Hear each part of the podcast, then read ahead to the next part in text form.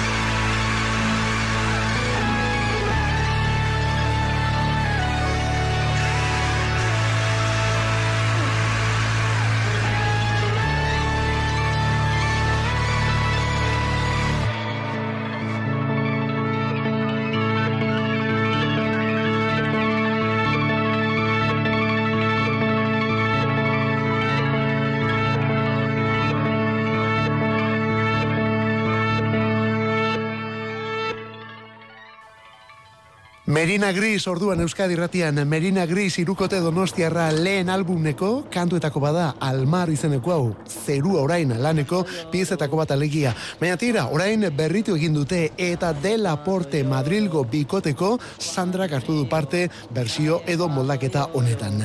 Eta videoklip batekin ere jantzi dute Arriguriren eskutik videoklipa eta Alberto Rodríguez eta Jone Laspiur protagonista dituela gainera.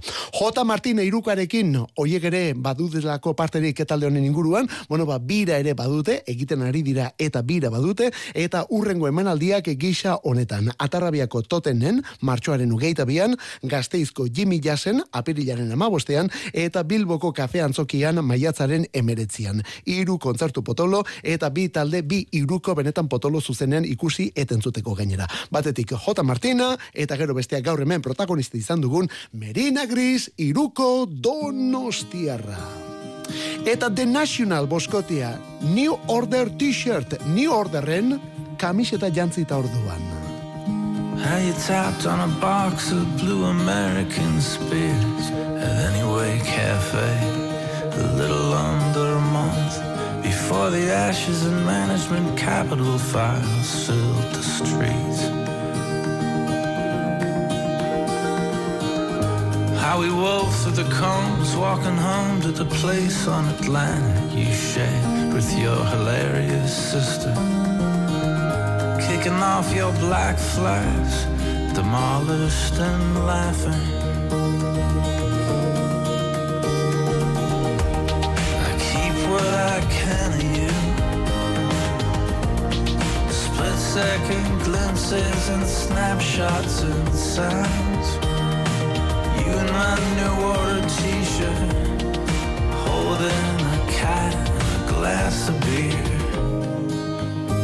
Rescued me from the customs cops in Hawaii I shut down the place with my Japanese novelty bomb. And your dad came along. How you had me laid down for a temperature check your hand on the back of my neck. When I said I think I'm finally going crazy for real. I keep what I can of you. Split second glimpses and snapshots and sounds. You in my new order t-shirt glass of beer. I flicker through. I carry them with me like drugs in a pocket. You in a Kentucky aquarium. Talking to a shark in a corner. You in a bath on the phone. Telling somebody that maybe they're better off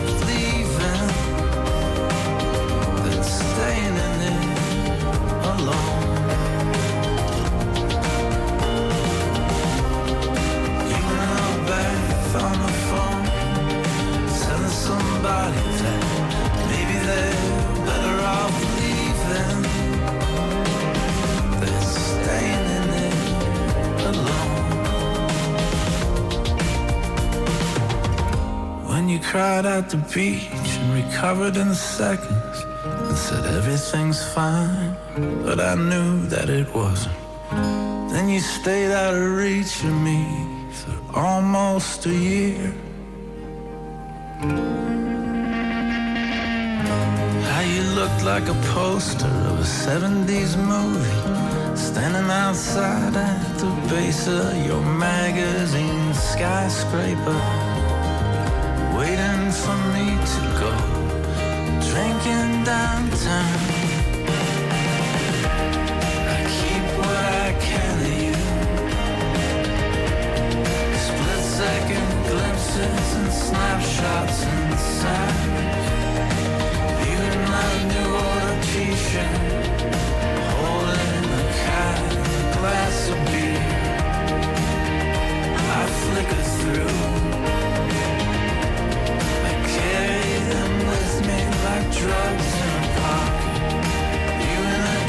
in a pocket. You in a Kentucky Arratzalde eta amasei minutu Euskadi irratia ostira larratzalde honetan onelako musikekin kantu kontari nola ez The National taldea. Ohioko poskateren abesti berria da onako hau eta New Order T-shirt izenekoa. Bai, bai, benetan bitxi, eh? The National Amerikarrak lauro geiko amarkadan, bueno, hor sortu eta oraindik ere lanean ari den New Order taldea aipatu, omentzen eta saritzen ere bai. Saritzen ere bai. Single hau dela eta kamiseta berezi bat egingo duelako The Nationalek. New Order t-shirt izenekoa. Eta honen salmentetatik ateratzen diren diru guztiak New Orderri bideratuko zaizkiolako. Gero zer eta talde ingeles horrek bueno ba ongintzazko nahi duen elkarteari eman ahal izateko. Pizkatxo bat korapilotsua da baina holaxe da eh? Abestia hala ere benetan ederra. New Order t-shirt izenekoa. The National Boskotia Ipar Amerikatik disko soa First Two Pages of Frankenstein lan hori apirilaren hogeita zortzian momentu zau, bigarren aurrerakina. Eta hemen gara berriz ere New Orderrekin, azken asteuetan askotan aipatu dugulako Manchester iriko talde hau. Eta egitasmoa ere bai, zeinen historio interesgarria. Ze onak talde honek egindako kantuak. Baina dira, horrez gain, Euskal talde batek beren abesti bat moldatu dutelako ere ekarri ditugu. Ondarruko iruko batek alegia. Dena taldeak, dena taldearen izena da. Zeremoni eraldatuteko kantua, eta begira nola uztartzen diren orduan, zeremoni eta dena, 2000 eto geite denak kantu kontari.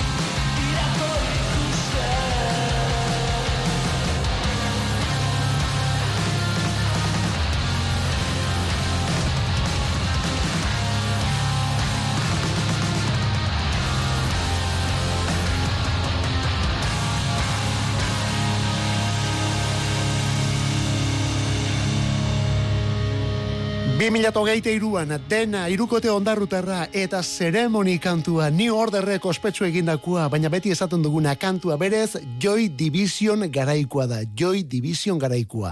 New Orderreko gehienak lenda bizi Joy Division taldean aritu zirelako eta banda arren presakako bukararen ondotik, deno dakigu nola bukatu zen Joy Division, New Order honetan murgildu ziren arietako iru orduan. Bueno, aurretik egindako kantua bere grabatu zuten eta argitaratu eta zen olako arren aurrera eta arrakasta lortu zuten gainera. Beraz, lenda bizi Joy Division, New Order eta Ceremony kantua. Baina kontuz, orain dena ondarrutarrek beren soinura ekarrita. 2000 eto geite iruan dena ondarrutik eta bestia Ceremony. Eta hurrengo pausa emateko atzo iragarpena zena gaur benetako errealitate. The Churches taldea. Sometimes I just drive till the night turns off my mind.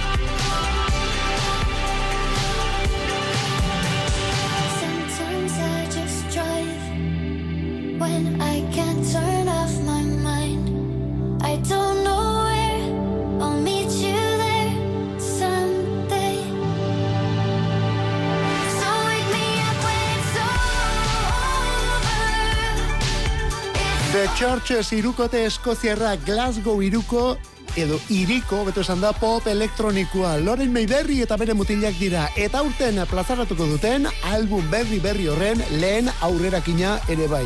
Over izenekoa. Eta ze ona berriz ere, eh? Bidetik atera gabe, pausu aldatu gabe, norabideari eutxiz, berriz ere, gainditzen gaituen kantu horietako bat. Over gainditu zorduan.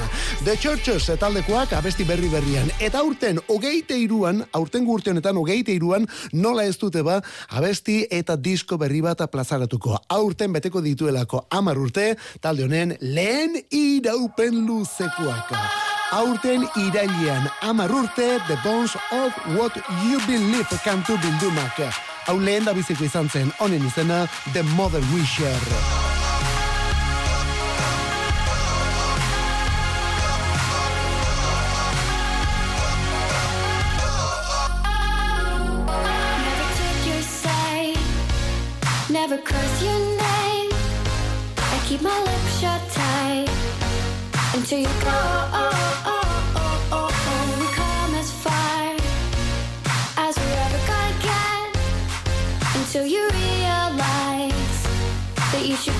are.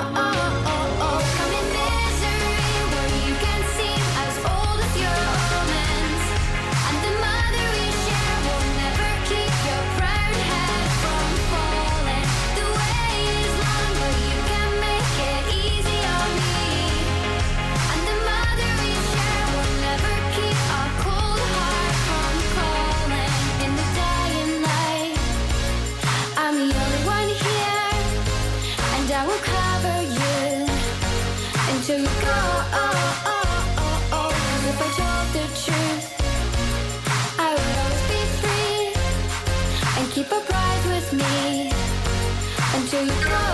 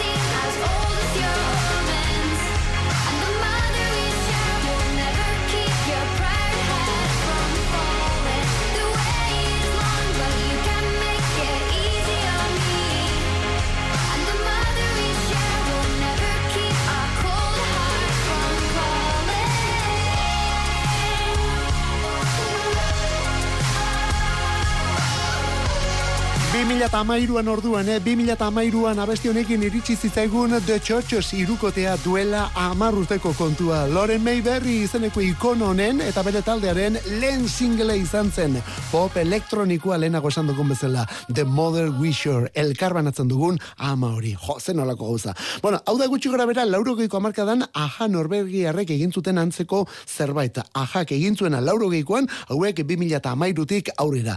Izan ere, Eskozia eta Norvegia ez daude hain urrun, eh? bueno, urrun, gutxienez gure globo biribil honetan hor pare mutxuan dabiltza.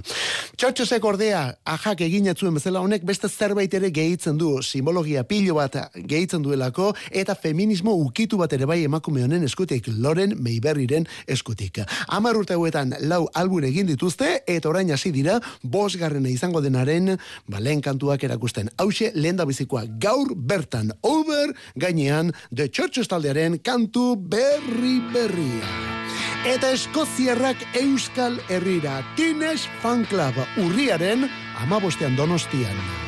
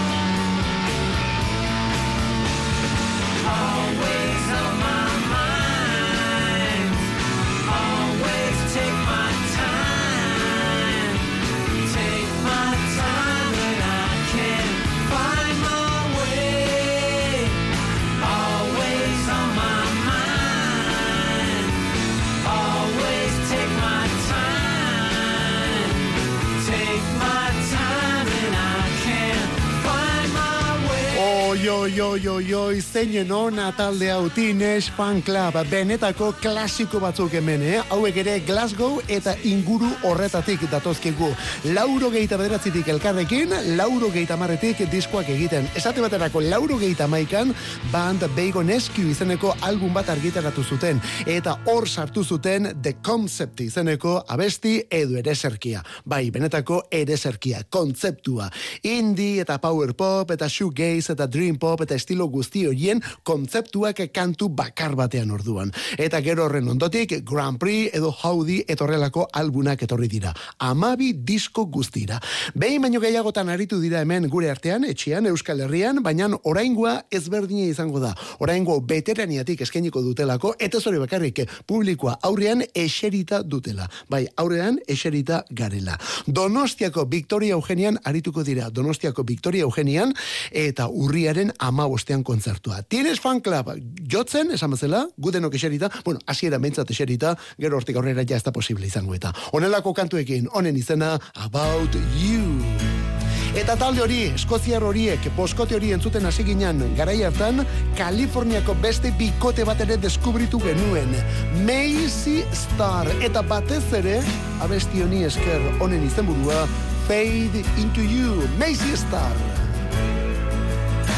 I wanna hold the hand inside you.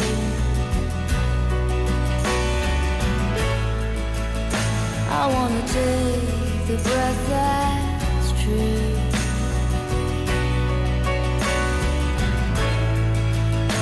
I look to you and I see nothing.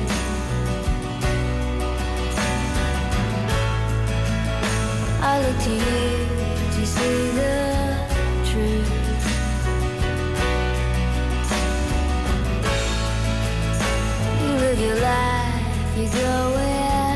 shadow.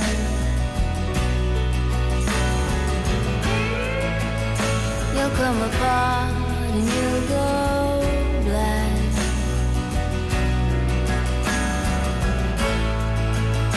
Some kind of night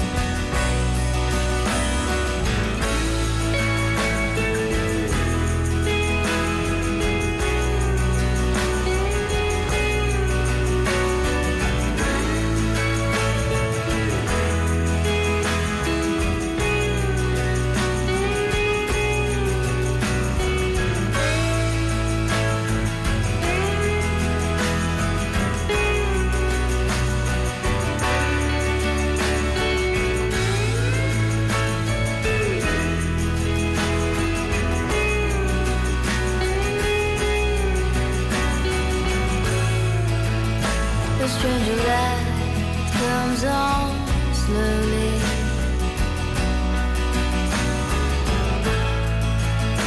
A stranger's heart without a. Musika eta soinu eta temperatura hauek entzun da esan beharrik ere ez. Macy Star, Macy Star beti izan zen ezberdina. Pentsa, Fade Into You hau, beren bigarren albuneko kantuetako bada. Mila beratzireun eta lauro geita mairuko grabazioa. Eta esan beharrik ere ez, zer musika entzuten zen munduan barrena eta jaialdi handietan mila beratzireun eta lauro geita mairuan. Ba begira, grunge talde guzti eiekin batera, ateratzen zen taula gainera Macy Star. Eta honelako kantuak utzi, sutan ziren jarraitzaileen aurrean, eta dena gustora gainera, eh? Chill out momentua izango zen. Bai dudari gabe, grunge festen chill out momentua. Bi partaideko taldea zen, Hope Sandoval kantari eta letrista, eta David Robak gitarrista eta kantugilea. Ez zuten ibilbide luzea egin, baina tira abesti hau eta beste pare bat, hauek bai, hauek ja, betirako geratu dira. Joan etorri askoren ondoren, 2008an azken diskua, eta duela hiru urte, gaurko egunez duela hiru urte, robak jaunaren eriotza. Talde aurretik bukatua zen, eh? Baina tira, 2000 eta hogeiko otxailaren hogeita lauan zendu zen David Robak, Macy Star taldekoa berak, irurogeita bat urte zituenean. La oscuridad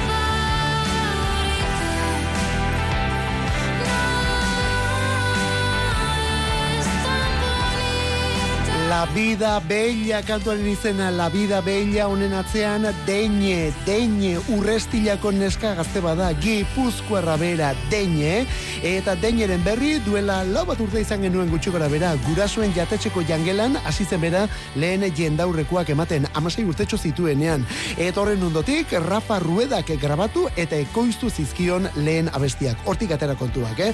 Orduan aurkeztu genuen guk lehen aldiz Deine. Hori bai, hortik aurrera ez da gelditu, ez da pentsatu ere singelak eta singelak erakusten ari da. Azken agurra, gabezia, zu, orain arte batez ere euskeraz, baina gaur bertan beste hau eta hau gazteleraz gainera. La vida bella, esan bezala, bera da deine, de e, ene, e, alegia. Eta pop munduko berrikuntza hauekin hasi garenez, gaur bertan aurkeztu du The Weekendek Die For Youren remix berria. Ariana Grande eta guzti gainera. The Weekenden azken haunatu hau. I'm finding ways to articulate the feeling I'm going through.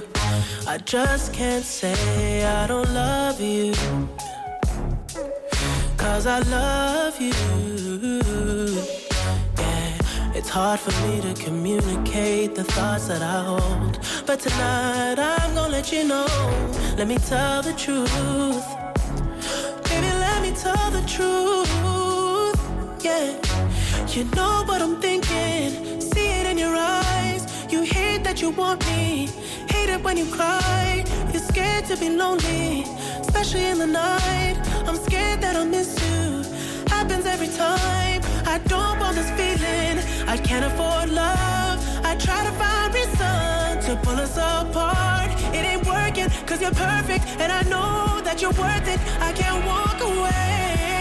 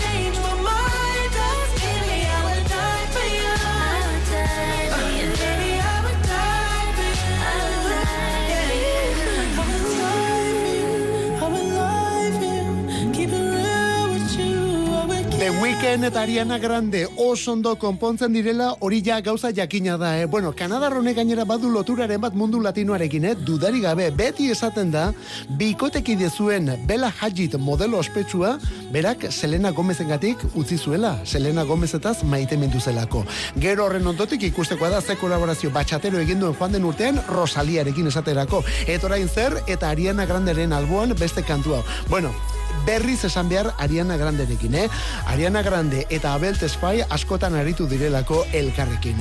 Aste honetan zabaldu da gainera kontu horiek, zerbait berria prestatzen ari dira, badator zerbait berria, bi hauen eskutik bataka ostiralarekin batera, hemen dugu kantua. Kasu honetan, remix bat. Die for you, honi egindako remixa. The Weeknd, Ariana Grande, Euskadi Ratian, kantu kontari. Kantu kontari. Euskadi irratia. Musikeroen leioa. Musika bila bazabiltza, emaiguzu aukera bat. Iruretatik lauretara, denetarik jartzen dugu. Garai bateko kasetaietan bezala, egungo streaming plataformetan dabiltzan kantu denak. Eta CD-ak eta viniloak, musikarik ez dadila falta. Kantu kontari, astelenetik ostiralera Euskadi irratia. Irurak eta berrogeita lau minutu ostirala begira nolako kantuekin ari garen. Aste hontan bertan beste talde honen itzulera eta zortzi urteren ondotik View hori deirukoa. old girl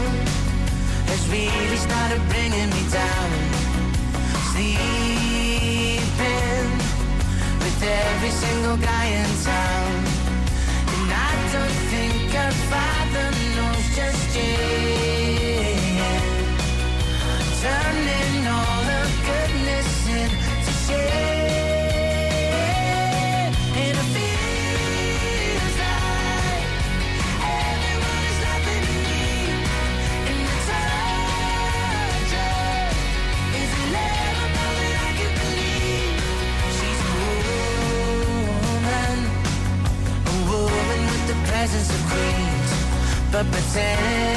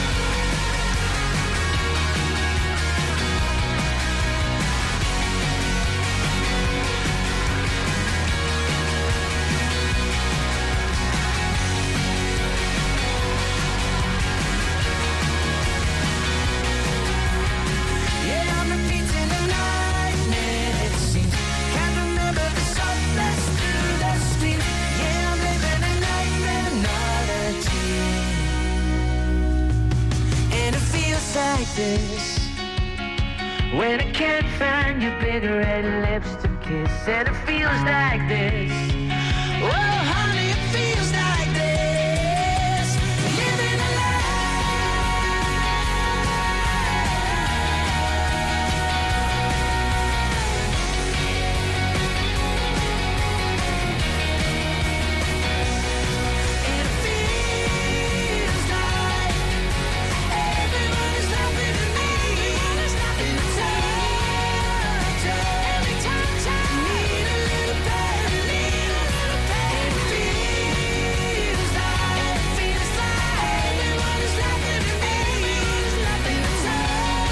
Da pentsatu ere ez du ematen zortzi urte handi pasa direnik eta agian gertatu da, agian zortzi urteko utxunea dago hortartean, baina abesti berri hau entzun da esango genuke debiu irukoteak 2000 eta hogeite iru honetan 2000 eta amabostean utzitako leku berean hartu dutela musika mundua, eh? bai horixe. Betiko pop rock nasketa bizi eta itxaskor horrekin jarraitzen dutelako oraindik ere. Ez zer berririk gehitu gabe esango du norbaitek, bai egia da, baina tira, dotore gauzatuz egiten duten hori. Nolako kantuak egiten dituzten. Eskoziarrak dira, eta hori nabaritu egiten da, gero meren musikaren naturaltasunean. Bueno, bori, taldearen izena, The View, jarraitzaileak sutan omen dituzte berriz ere, erabat emozionatu da, berriz ere bueltan delako The View, eta itzulera kantua Feels Like izenekua. Eta horren pare beste laukote ingeles hau, Temples taldea, hauek ere aste honetan bertan, estrenatu dutelako laugarren diskoa izango dena, eta kantu honekin estrenatu. Zikada, zikada bestiaren izena, bai ukitu exotikoa du, bai soinuz, baita irudiz ere, eta gero disko ere hortik joango menda, exotiko lana.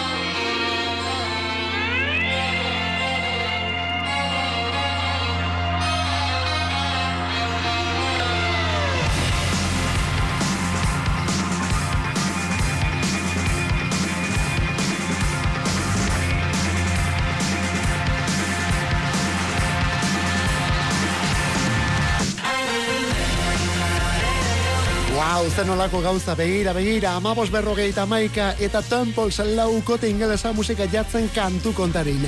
Laugarren diskoa izango dena aurkezten hasi dira. Aste honetan bertan, zikada izeneko kantu hau jarri dutelako denon eskura. Eta zikada honek badu arabiar ukitu bat bezala, desertuko rock aire bat ezta, baita hau jantzi duen bideoklipak ere bai, eh? hori ere hortik doalako. Ba, begira, exotikotasun hori album osora ere zabalduko menda, disko osora ere bai. Eta izanetik hasita gainera, exotiko hori izango delako diskua. Hori da, laugarren iraupen luzekoaren izenburua. Apirilaren amalauan lana eta momentuz aurrerakina zikada Temples taldearen eskutik. Eta gaur bukatzeko hiru efemeride. Lehen da bizikoa gaur hogeita bosturte kantu honek.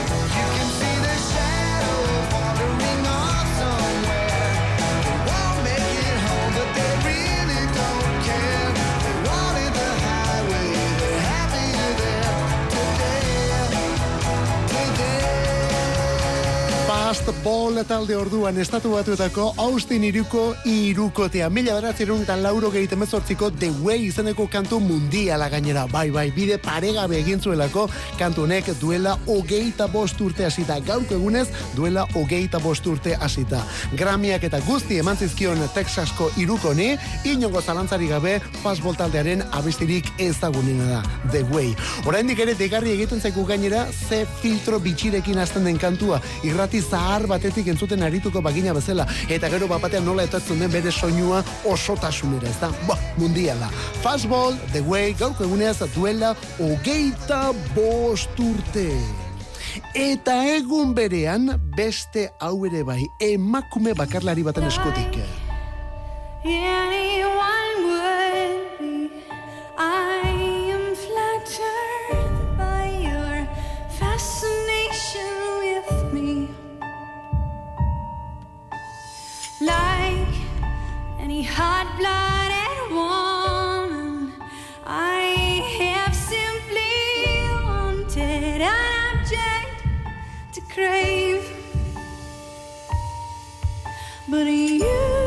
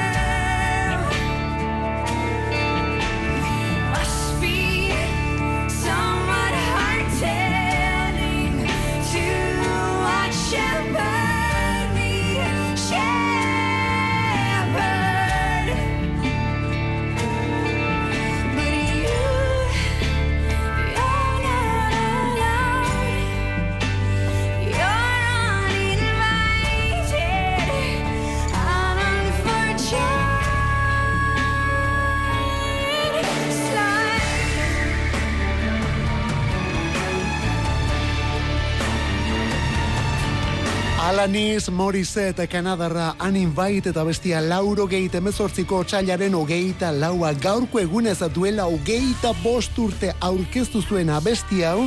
Eta egia esan behar baldin bada batek baino gehiagok arnasa hartu zuen egun hartan gainera.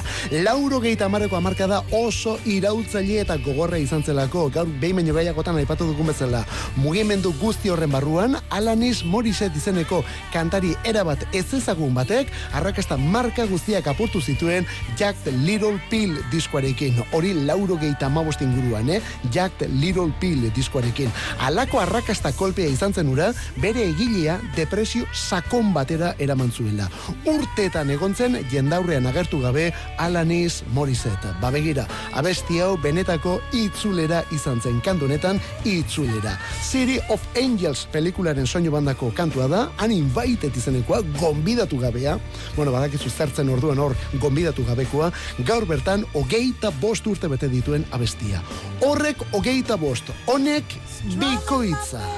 Eta honekin gaurkoz bukaera. Gaurko egunez, duela berrogeita hamar urte, Billboard Hot eun zerrenda horretako lehen postu hartu zuelako abesti edo balada honek. Berrogeita hamar urte gaur. Roberta Flack, Me Softly, gero Fujisek ere motatu zuena, mila beratzi eta lauro gehieta masaian. Baina gaurko egunez, duela berrogeita mar, lehen postua originalak.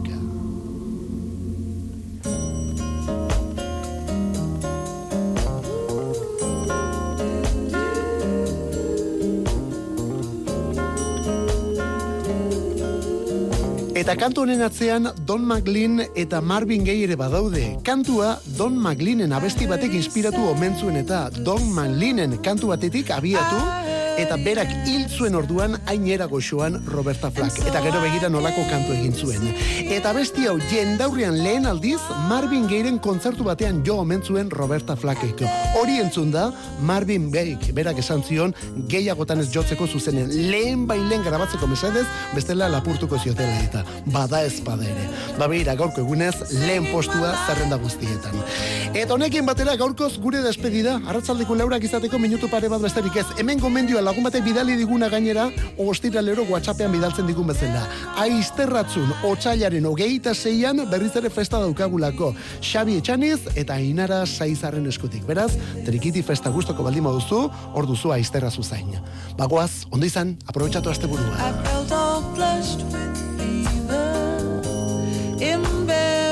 by the crowd. I felt he found